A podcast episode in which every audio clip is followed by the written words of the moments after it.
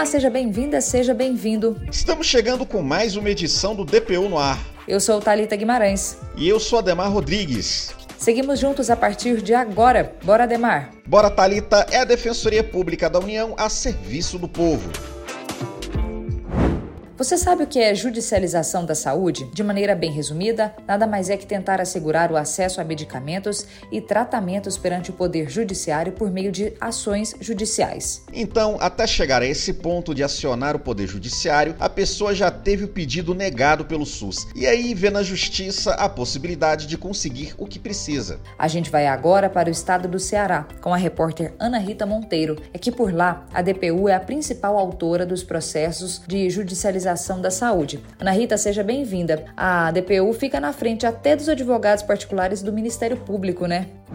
Isso mesmo, Talita. Obrigada. Um abraço para você, Ademar e ouvintes. E a DPU é a principal autora com 71% dos casos. Para vocês terem ideia, os advogados particulares acumulam 26% e o Ministério Público responde por 3% das ações. Esses dados foram levantados pela Justiça Federal no Ceará, e essa pesquisa mostra questões quantitativas e qualitativas da judicialização da saúde no estado. O estudo analisou mais de 3 mil processos processos relacionados à saúde pública. Ana Rita, desses processos, qual o principal tema das ações? Talita, com quase 46% dos casos, a principal queixa é o fornecimento de medicamentos. O número supera, inclusive, as questões relacionadas ao acesso às UTIs e aos tratamentos oncológicos. A gente ouve agora o defensor público federal Daniel Teles. Ele explica que muito do que falta aos pacientes já está incluído na lista do SUS. Existem inúmeras ações, e essas são a, talvez as que chamem mais a atenção, de medicamentos, exames, procedimentos que estão previstos é, no protocolo do SUS, mas que não estão sendo fornecidos aos pacientes. Então, nós temos. Essa, essa é uma situação que nós consideramos ainda mais grave, porque o próprio SUS incluiu esses medicamentos, esses tratamentos, esses exames no rol de procedimentos do SUS, no protocolo para tratamento daquela doença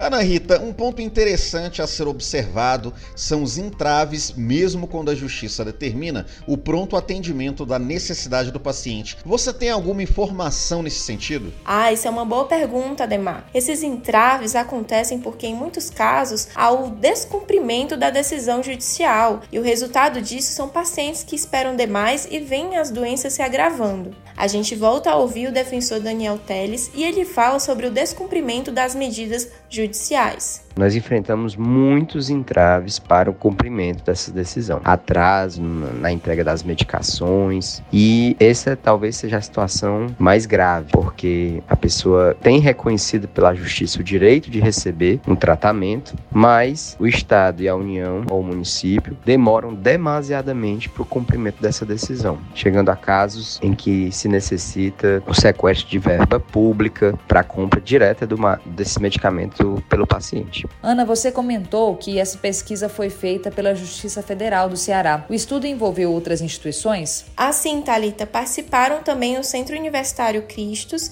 e a Associação Brasileira de Jurimetria. Essa pesquisa, que reuniu dados de 2015 a 2021, foi apresentada em um evento lá no Ceará. Para verificar todas as análises e entender outras questões envolvendo judicialização de saúde, acesse o nosso site essas são as informações, amigos. Até a próxima. Certa Ana Rita Monteiro, obrigado e seja sempre bem-vinda. A gente muda de assunto agora. A DPU pediu refúgio para nigerianos que foram resgatados em Leme de navio no Espírito Santo. Quatro homens viajaram escondidos por cerca de 14 dias da África até o Brasil. Quem conta mais detalhes é a repórter Carolina Oliveira. Tudo bom, Carol? Tudo certo. Olá, Thalita, Ademar e ouvintes. Dois dos quatro nigerianos que foram resgatados no leme de um navio cargueiro em Vitória, no Espírito Santo, estão sendo atendidos pela Defensoria Pública da União. É que a DPU solicitou refúgio em nome de dois deles que manifestaram o desejo de permanecer no Brasil.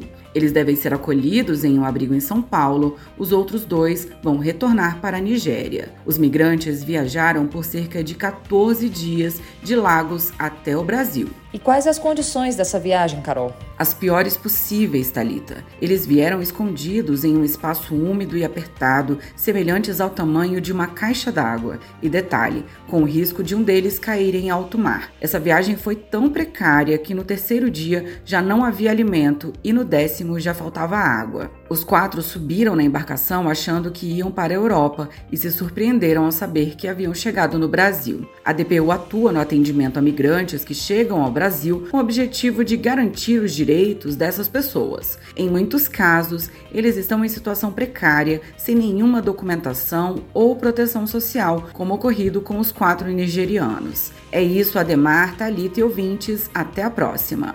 Obrigado, Carol.